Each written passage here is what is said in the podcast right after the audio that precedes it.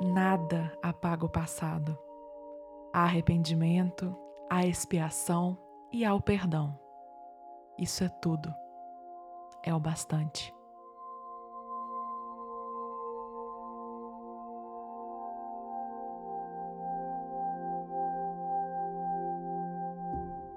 Olá, ouvinte! Nós estamos aqui em mais um episódio do Complexo, o podcast da Varanda, e nós vamos funcionar de uma maneira um pouco diferente nos próximos nove episódios do Complexo. Nós faremos pequenos episódios sobre contos. Mas que contos são esses? São contos do autor Ted Chiang, do seu novo livro Expiração.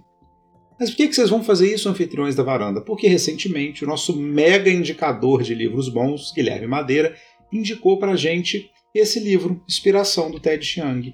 E nós começamos a ler e ficamos apaixonados com os contos e achamos que cada conto merecia uma pequena conversa. Então, ao invés de a gente fazer uma conversa sobre o livro todo, nós vamos fazer pequenos episódios sobre cada um desses contos.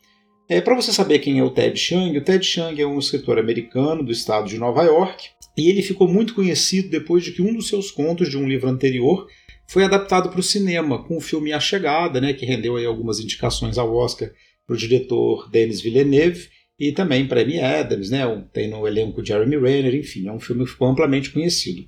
Mas hoje nós vamos discutir o primeiro conto do livro Inspiração do Ted Chiang, que se chama O Mercador e o Portal do Alquimista. Nada tema, jovem, porque sou eu a Laís do futuro.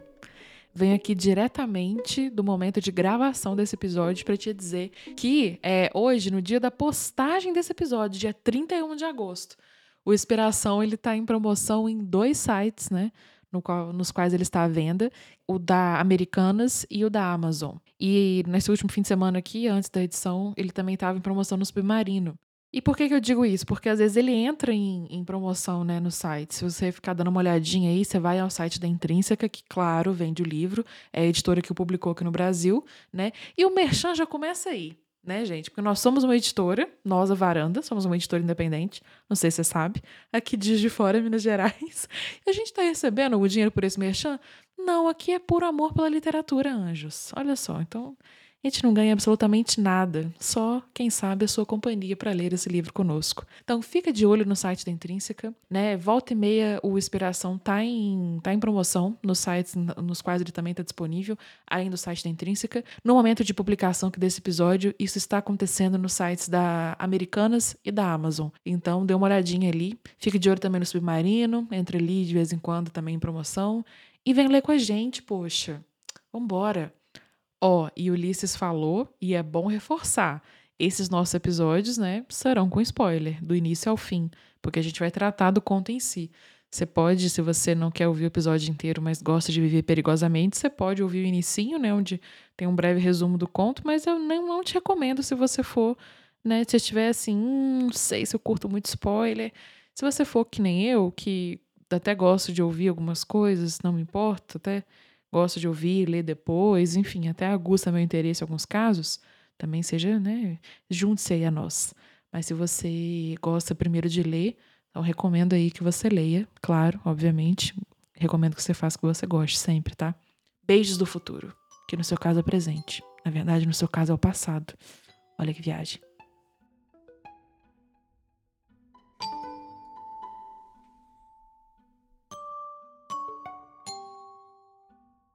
Amigos, boa tarde a todos vocês. Como vocês estão? Vocês estão aqui no mesmo tempo que eu? Infelizmente, não por sua causa, mas por causa do tempo que estamos. Infelizmente, por sua causa. Mas eu queria dizer que eu vou instituir o Ulisses para abrir todos os podcasts, foi maravilhoso. Eu acho que não. Eu queria, eu queria muito ver o Deco tentando abrir um episódio. Ah, já abri um. Nossa, só ótimo. O Deco só abre buraco nos nossos corações. É só isso que ele só. faz. E nunca, nunca os preenche. Ô, gente, olha só. É, vou começar aqui falando uma coisa, porque eu achei que quando o Guilherme indicou esse livro pra gente, E esse primeiro conto, que é de viagem no tempo, assim, acho que poucas vezes na minha vida eu quis tanto viajar do tempo e sair desse ano de 2021. Então eu achei muito oportuno que esse conto, né, é, seja o conto que abra o livro, que eu falei, nossa, gente, se tivesse um portal, eu atravessaria esse portal.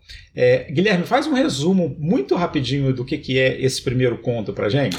O primeiro conto conta a história do Fuad Abbas, me corrijam caso eu tenha errado aí a pronúncia. É porque é, o seu árabe é do norte, eu notei um pouco. Percebeu, né? É, é da região ali mais do norte, do Oriente Médio. Mas não incomodou. Mas tá tudo bem. Não incomodou. Não, tá ótimo. Então, beleza. É a história do Fuad Abbas. Ele é um comerciante de tecidos. E ele encontra o dono de uma loja que vende algumas mercadorias. E ele descobre que nos fundos dessa loja existe um portal. O primeiro portal volta alguns segundos mas ele descobre que ele tem ainda um segundo portal, que na verdade foi o primeiro que ele construiu, que está numa outra loja, e esse portal ele permite viajar no tempo por 20 anos, tanto para o futuro quanto para o passado. Não, só para o passado. Ah, é só o passado? Não, o primeiro é para o futuro, né? O primeiro é para o futuro, não é? Ah, é? O primeiro vai para o futuro? Tem dois, tem dois. Um vai para o futuro e o outro vai para o passado. Vai passado, é. Não é não, gente. É, porque um tá em outra cidade, um tá em Cairo, o outro portal, É. lembra? Então, é o do passado. Ele tem um outro portal que está alguns segundos no futuro, na, dentro da loja dele atualmente. Não, gente. Não, o primeiro é do futuro, porque você lembra Isso que é um ele filme do vai- Nolan. Não é um filme do Nolan? Ele tinha, Não, que, ele tinha que, que adaptar esse conto. O primeiro portal, lembra que ele vai conhecer ele mais velho? E o ele mais velho recebe ele na casa. Não, não é o primeiro, Então não. o primeiro é pro futuro. Depois do do passado é o que tem a história da mulher dele, não é? Ah, não, essa é outra história É. da mulher que tá na loja. É, né? ué. Nossa, isso é um filme do Nolan mesmo. Não é? Falei? Não dá nem pra entender. Querido leitor, autor, não, querido ouvinte, Também. isso já dá para você perceber que esse conto mexe com uma das coisas mais complexas da ficção, que é a viagem no tempo. Mas, é, e é isso, né? A história é essa, esses, esses portais que estão aí na loja desse vendedor. É, eu não sei se vocês tiveram essa impressão, gente, porque como ele se passa ali né, no, no Oriente Médio, entendi ali, né? É, acho que é em Bagdá, não é? Bagdá e o outro é no Cairo. É, e no Cairo, ele viaja para o Cairo na, na- em outra parte da história. E tem esse elemento de ficção científica, né, muito avançada, porque é um portal no tempo, né, com pouco, muito pouco aparato. Eu fiquei sentindo uma mistura de Mil e Uma Noites com Asimov. Hum, Uhum. E até porque tem uma história dentro da outra nesse conto. As histórias vão se entrelaçando, as do futuro e a do passado e a dos outros personagens que vão aparecendo e que usam o portal. Bom, como aqui a gente está nesses pequenos episódios, eu estou admitindo que a gente tem spoiler, né, gente? Desde o início. Então, essa série de nove episódios terão spoiler, desde o minuto um.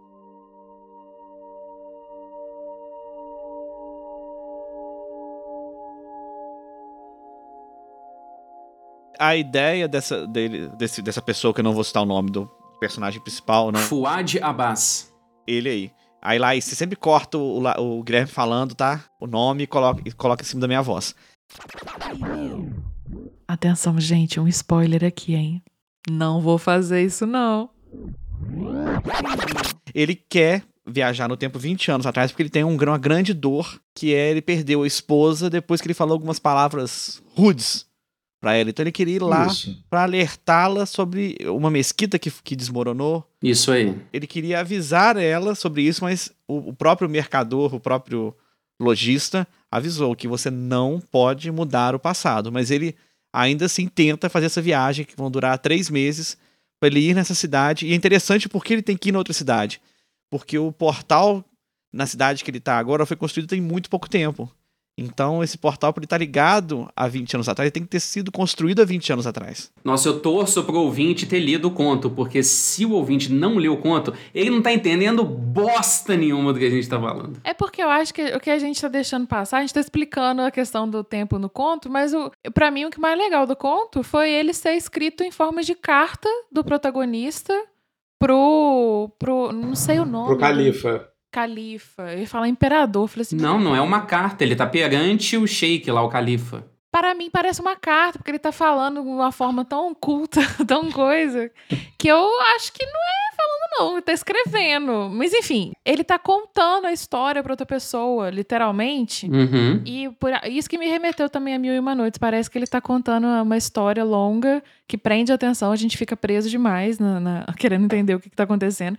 Essa questão e essas nuances da volta no tempo, isso aí só é desvelado ao longo do conto, mas mais pro final, essa questão da mulher. A gente só descobre que ele queria voltar no tempo pra salvar a mulher ou ver a mulher dele antes dela falecer. No final, quando ele conta a história de como o cara Uhum. criou o portal, como a mulher do cara também entrou naquela. Então ele vai contando pra gente como todo aquele mecanismo funciona. E ao final a gente descobre que ele utilizou aquele mecanismo e ele tá contando pro califa, porque ele mesmo voltou ao passado, não conseguiu voltar, né, novamente, porque não teve Uhum. sucesso na empreitada dele, e agora tá contando que, que aconteceu. Então, isso, eu acho que isso nem foi o principal, foi mais. Esse é um daqueles contos, a verdadeira história, os amigos que fizemos no caminho. É, no caso, ele não fez muitos amigos, né? Não, no caso, super fez. Ele fez um puta caminho, conheceu muita gente. Mas ele tá preso, vira, tá na prisão. Ah, mas ele se virou. Ele consegue prever o futuro, porque como ele tá no passado. Mas olha- mas tá, olha Tá que- preso lá. Laís, mas olha que bizarro. Olha que amigão que é o mercador. O mercador sabia que ele tinha entrado no portal 20 anos atrás. Aí, 20 anos no futuro, ele chega na loja pra procurar o portal e ele, ele falou: Uai, você entrou e nunca voltou. Onde é que você tá? Mas o mercado não pode fazer isso, gente. O cara não pode fazer Mas isso. tem que avisar que ele, Ele não não vai voltar, mudar. gente. Então, eles trabalham com uma teoria do tempo. Ela já não é, acho que, das teorias mais recentes, mas ela é uma das mais populares, né? De que um evento ocorrido, ele está ocorrido, né? Então, independente de em qual linha do tempo, em qual looping ele esteja, se um evento ocorreu, ele ocorreu, né? E você só vai, talvez, encontrar ou não encontrar o seu evento naquela mesma linha do tempo. Então, o que o mercador tenta explicar, né, pro Fuad é isso, que ele fala assim, olha, vou te avisar, porque ele parece que ele faz um, um aviso, né? Ele fala assim: olha, esse portal, né, de ir para o futuro, tal, no do passado, ele não é para você mudar as coisas, ele é para você conhecer as coisas. E eu acho que esse dilema que o Ted coloca pra gente é o sentido, bom, se você pudesse conhecer, né? Ele tá falando se você pudesse mudar, né, se você pudesse conhecer o passado e o futuro, você conheceria? Porque um dos riscos que eles apontam lá no conto é o seguinte: suponhamos que você vai conhecer 20 anos do seu futuro e você chega lá, sua vida tá assim, uma desgraça, nossa, horrível. Então, assim, como você voltaria e viveria essa vida então? Sabendo que ela vai daqui a 20 anos estar num lugar que você é, não deseja. Idem no passado, né? Tipo, se você conseguiria ir ao passado e não mudar as coisas que você mudou, você ficaria naquela linha do tempo. Né? Então, assim, eu acho que a, a proposta que ele faz, como geralmente a ficção científica, né, a gente quando coloca esses elementos de física no meio, trabalha sempre com questões éticas. Então, ele está colocando para a gente uma questão ética. Né? Você mudaria seu passado, seu futuro? Se você não pudesse mudá-lo, você, você, teria, você teria a coragem de ir lá ver? Deixa eu ver o que aconteceu comigo daqui a 30 anos. Então eu queria fazer essa pergunta para vocês. Vocês entrariam nesse portal? Vocês gostariam de ver o futuro? Vocês gostariam de ver o passado? Vocês tentariam mudar alguma coisa? Eu queria ouvir de vocês aí. Eu ia querer muito entrar no futuro. Portal do Futuro. Mesmo depois da leitura do Ted Chiang, sabendo a impossibilidade de mudar qualquer coisa, então isso daí já me excluiria a vontade de ir pro passado. Mas eu não vou conseguir mudar nada mesmo, Uhum. então eu não quero saber de voltar pro passado, não. Mas ir pro futuro eu teria essa curiosidade. Agora eu vou fazer aquelas perguntas de entrevistador. Então, Guilherme, como você se vê daqui a 3, 5, 10 anos e por quê? Com que animal você se parece? Fale uma das suas características fortes e os seus defeitos para os seus colegas de trabalho. Tendo o Jeff Bezos como empregado.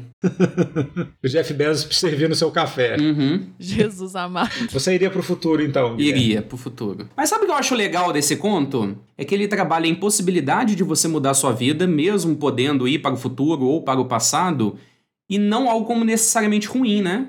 Porque no primeiro momento, ah, você vai conhecer o futuro e pode ser que o seu futuro é péssimo, mas ele mostra, olha, talvez não, porque o importante é você conhecer, você não vai conseguir mudar nada, né? Mas você vai conhecer e isso pode ser muito bom. Então ele tem uma aura otimista, o conto, mesmo desse determinismo, que eu acho encantador.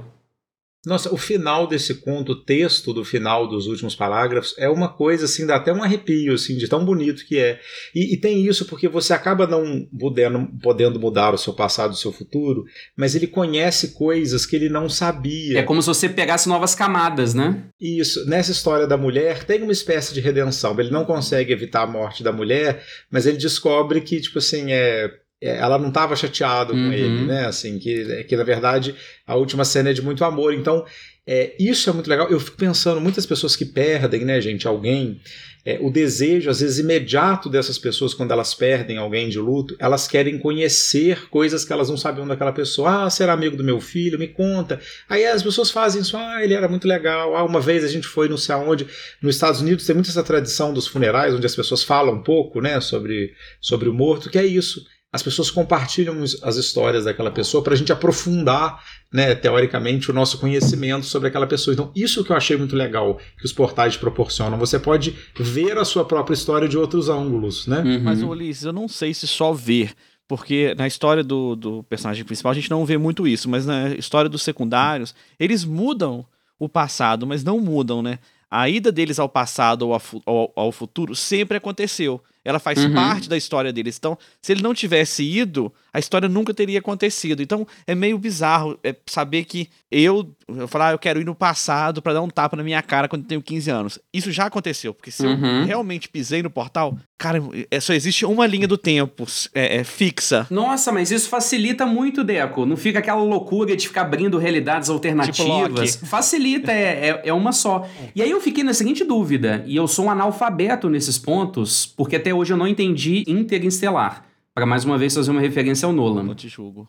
Mas a possibilidade de entrar num portal que vai pro futuro e pro passado, eu não conseguiria ter a vida eterna? Não, porque você não muda a sua forma. Então, Guilherme, essa é uma discussão, porque Não é? você sabe que é impossível. Vocês sabem que é impossível, né, gente? Viagem no tempo. Por exemplo, Não. se tiver viagem no tempo, quero ver que alguém vem aqui para me provar agora aqui na minha casa.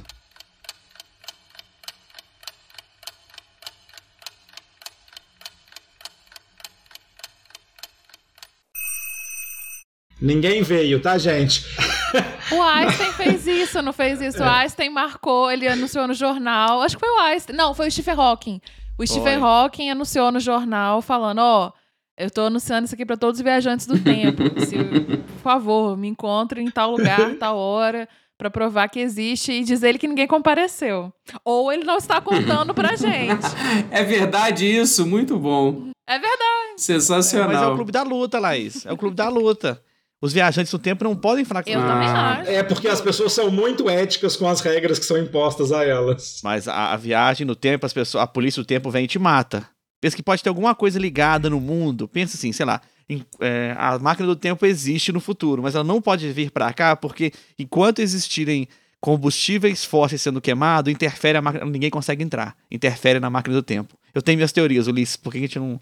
Eu acho que é possível sim. Então, um dos melhores livros que eu já li sobre viagem do tempo é o Slaughterhouse 5, que é o, o Matadouro 5. Kurt Vonne- Vonnegut? do Kurt Vonnegut, que ele te- trabalha com essa ideia que é baseada nessa ideia de uma, de uma linha do tempo que não é linear, ela se toca né, em vários momentos, ela é dobrável, ela é espiralável, é, de que cada dia ele acorda, ele é unstuck in time, ele é solto no tempo. Então, por exemplo, tem dia que você acorda com 17 anos, tem dia que você acorda com 79, tem dia que você acorda com 22.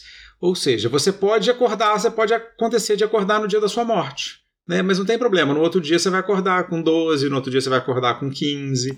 Então você teria, ao mesmo tempo, uma vida limitada, porém a sua morte não é a limitação da sua vida. E é esse o dilema que essas coisas da linha do tempo propõem, dessa, dessa volta no tempo. A sua morte está inscrita em algum daqueles lugares, né? mas a sua vida não está fixada no tempo. Então, uma vez que você vive, você já está inscrito na imortalidade, porque você está preso no, no, no tempo, que é uma dimensão que não se cruza com as outras. Então, essa teoria, né, ela abre para gente esse paradoxo de uma vez que estamos no tempo somos imortais, mas a morte está inscrita na nossa vida. Um dia a gente morre. Só não quer dizer que seja no final, né? no, no filme do Uma Questão de Tempo, da que o menino vai pro passado quando ele entra num, em algum lugar fechado, ele Uhum. muda o corpo dele. Então, assim, ele, ele com 30 anos, ele pode ir para quando ele tem 15 anos e ele vai ter o corpo de 15 anos. Só vai existir um dele naquela realidade. O do livro, não. O livro que a gente. O, o conto. O conto, É. você duplica a, sua, a- a pessoa com uma outra pessoa da, da sua idade e uma pessoa na idade do tempo atual. Então, assim, é, de volta pro futuro, isso daria problema se os dois se encontrassem, né? Eu acho que não daria vida eterna, que além da ótima explicação do U, mas eu, pelo que eu tô lembrando, teve aquela questão que, por exemplo, ele não tava consegui ele não conseguiria utilizar um portal, o portal para o futuro porque ainda não passaram o tempo determinado para o portal existir dali a 20 anos. Então eu uhum. acho que ele deu uma amarradinha nisso também, o, o, o Ted Chan. O conto é muito bem amarrado. Que é o primeiro, o primeiro portal, né? É. é que ele não conseguiria ir para o futuro dali a 20 anos, porque ainda precisaria para decorrer o tempo. Enfim, é, você ouvinte que leu o conto vai saber, né? É, é, é essa, questão do, da, da sobreposição temporal acontece na série Dark, né? Que os personagens Sim. voltam e não entendi nada. Em uma linha do tempo tem dois daquele mesmo personagem, ou seja, o personagem é, ele encontra consigo mesmo, ou seja, e eles estão em duas linhas do tempo diferentes, porém no mesmo espaço. Então, eu acho que o Dark é um bom exemplo, né, de que cada vez que alguém volta no tempo, né, você abre um looping e aí o looping está instalado ali. Né? E Dark me deixou, assim, catatônica um tempo, que eu fiquei pensando muito sobre essa questão de tudo está acontecendo agora, a gente só tem a percepção do agora, tudo agora. Então eu fico, eu fico meio. Inclusive, eu só consegui entender uma vírgula de Dark porque eu vi os vídeos da Carol Moreira junto com os episódios. Então fica a minha recomendação para ouvinte. O De Volta ao Futuro tem uma explicação muito boa disso. Eu, não, eu acho que não é de Einstein. Não sei qual que tem a, a ideia de que viagem no tempo que você não pode criar timelines paralelas. Mas De Volta ao Futuro, no 2, o Biff pega o almanac e eles vão pro, pro presente. O presente é outro. Aí quando o Marte dá a ideia, ah, quero ir pro futuro. Não. Se você for, for pro futuro daqui, você vai, vai pro futuro dessa linha do tempo. Então, né? Uhum. Tanto que tinham dois Martins McFly naquela época. Ele teve que ir pro passado. Cara, é muito complexo. Por que, que vocês acham, né? Porque não, peraí, essa é uma... Laís, passado ou futuro. Ah, é, passado ou futuro, Laís Ideia. Gente, eu iria pro futuro sem dúvidas, sem dúvidas. Pavor de ir pro passado. E eu queria ir pro futuro, eu juro, eu juro pra vocês. Porque eu acho que a, a primeira coisa que a gente pensa, que foi que até foi dito no conto, em ir pro futuro é o medo. E se eu já estiver morta, né, no caso? Daqui a 20 ah, anos eu. Uhum. Só que no meu caso, eu digo no sentido de me deixar e menos me importando, no sentido de que assim, ah, olha só, a vida continua. Ou então eu tô aqui. Menos ansiosa? É, é, tipo assim, por que, que eu tô me fritando tanto numas coisas? Seria correto dizer que a nossa ansiedade decorre da impossibilidade de conhecer o futuro? Momento terapia. Sei lá. É porque eu acho que a gente tá eu tô muito na expectativa do que vem ali, entendeu? Como diria Pocahontas, lá na curva o que que vem, eu não sei, Pocahontas, eu também queria saber. Então, eu acho que ter uma paz, uma paz, não sei se eu posso chamar uhum. de paz, mas ter uma noção de que conseguir ver uma janelinha do futuro, eu acho que isso me acalmaria. Eu acho que me deixaria mais tranquilo. Uhum. Então, futuro, sem dúvida. Não, eu acho que eu iria pro passado, assim. Eu acho que tem tanta coisa da, da minha infância, adolescência que eu que eu acho que se eu visse de novo e entendesse o porquê eu fiz, eu acho que eu me tornaria uma pessoa menos ansiosa e uma pessoa melhor. Eu acho que eu queria conhecer melhor Terapia. É, com certeza. Deco, nós, nós reunimos aqui hoje, a gente, a gente sugeriu esse conto, a gente fez tudo isso pra te falar. Amigo, faça terapia. Eu pouparia milhões em terapia, Laís. Pouparia milhões. Mas, o Deco, eu também penso a mesma coisa. Sabe que eu, eu na, na verdade, eu fiz um pensamento assim. Todas as vezes numa história que tem um oráculo e ele prevê o futuro, vai dar merda. Então, Sim. toda vez que alguém tem uma, uma visão do futuro, e mesmo quando a gente projeta uma visão do futuro muito é, estagnada, ou seja, muito firme, a gente acaba se embananando. Né? Essa ideia de destino, de que a gente tem um destino, de que o destino é imutável, ele sempre embanana as pessoas. Então eu iria o passado para isso, para assistir as coisas, porque já que eu vou chegar nessa idade mesmo aqui que eu tô, para chegar nela pelo menos mais mais sagaz, assim, ah, então daqui para frente eu vou mandar melhor. Eu só fico preocupado porque eu ia ficar muito curioso para interferir na minha própria vida, para dar umas dicas assim, ô Ulisses, aquele ali é filha da puta, hein? Sai disso aí, é filha da putagem isso aí. sabe? Eu ia ficar fazendo sempre todo eu ia mandar cartas anônimas, assim, sabe? Mas como eu não recebi até hoje cartas anônimas, nem nenhuma dica, ou eu fui muito esperto e dei essas dicas sem sem perceber, eu acho que eu não voltei, gente, quando eu tava no Não, mas então, gente, o que eu entendi do conto é que, mesmo você sabendo uma filha da putagem antiga, você não vai querer mudar isso. Porque de alguma forma isso foi importante, importante para você. Você pode descobrir que daqui a 10 anos o seu companheiro, sua companheira vai te trair. Mas eu falo assim: ah, mas o que eu vivi até agora foi tão gostoso, foi tão bom, que eu não vou querer mudar. Isso foi importante de alguma forma. Então, mesmo as filhas da putagem antigas, eu não ia falar assim, foge que é, que é filha da putagem. Fala assim, não, faz parte. Vai te acariciar. É XP, é XP. E, e é. XP. Ô Guilherme, eu ia sair do filho da putagem pra filho da putaria, porque a va- vantagem de ser homossexual. Se eu descobrisse, por exemplo, nossa, o Henrique vai ter um amante daqui a 10 anos, eu ia conhecer o amante primeiro, na hora que o Henrique entrasse, eu falava, vem neném, já estamos aqui. E aí ia ser um trisal no futuro com interferência no passado. Gente, que isso? Muito bom. Nossa senhora. Inclusive, tô ouvindo uns barulhos lá no quarto. Eu entendo e valorizo, por exemplo, a questão do Deco. Ah, não, voltar e compreender. Mas eu, gente, eu tenho zero. Porque pra mim, voltar e compreender envolveria perdoar e compreender e, e ficar tranquila com outras pessoas. No meu caso, não. Eu quero mais é que se foda. Eu, eu não tô nem aí, eu não vou desculpar, eu não vou perdoar. O que eu quero iria ficar em paz comigo mesmo. Eu acho que nesse sentido seria o futuro melhor. Se eu A fosse pro passado, eu acho que eu só ia ficar a mais puta, raiva. mais rancorosa, mais coisa, e vou ficar assim, ai, que me... não vou poder mudar nada, não vou E poder eu- fazer nada. E eu preciso de terapia. Vou falar uma frase aqui do grande poeta Graham Insta, que é: A raiva é o veneno que você bebe esperando que o outro morra. Graham Insta. Tá vendo? E aí eu ia me, me intoxicar mais de raiva. Eu não, bicho, eu quero minha, Laís, minha paz de espírito aqui. Você eu ia ficar com muita raiva, Dé. pensa Nossa, que você ia sacanagem. poder abraçar a Madonna mais uma vez. Ah, meu Deus! A cachorrinha rosa. Você já abraçou a Madonna? Não, a cachorrinha rosa dela. O Deco, Ah, o Deco tá. escutou essa história no, no primeiro encontro da oficina literária da varanda, que nem era da varanda na época, era do Ulisses apenas. Continua sendo do Ulisses, mas agora tá no guarda-chuva da varanda. Mas já era da varanda. Ó, hein? Hã? Sempre Que foi da isso? varanda. O Ulisses tentou roubar, ir no passado. Ô, Deco, se você pegar aquele desenho que o Ulisses fez, já tem ali alguma informação do que está sendo Então, dito o agora. Do... Por isso que o Ulisses envelheceu tanto em tão pouco tempo. Esse Ulisses é o Ulisses do futuro. A gente, ele matou o Ulisses do presente, tomou o lugar dele Deco, pra fazer amor com ele. você. Às vezes eu troco aqui, vocês nem percebem, por isso que eu desligo a câmera. Porque nós estamos Ah, dois é. aqui, só que a gente tem uma diferença de idade, um pouquinho. Entendi, É. entendi.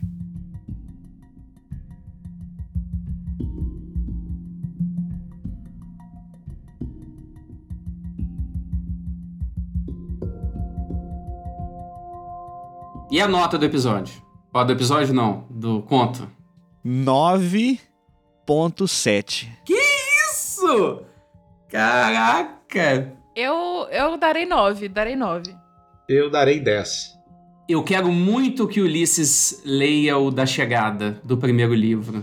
Porque é parecido com esse e é melhor.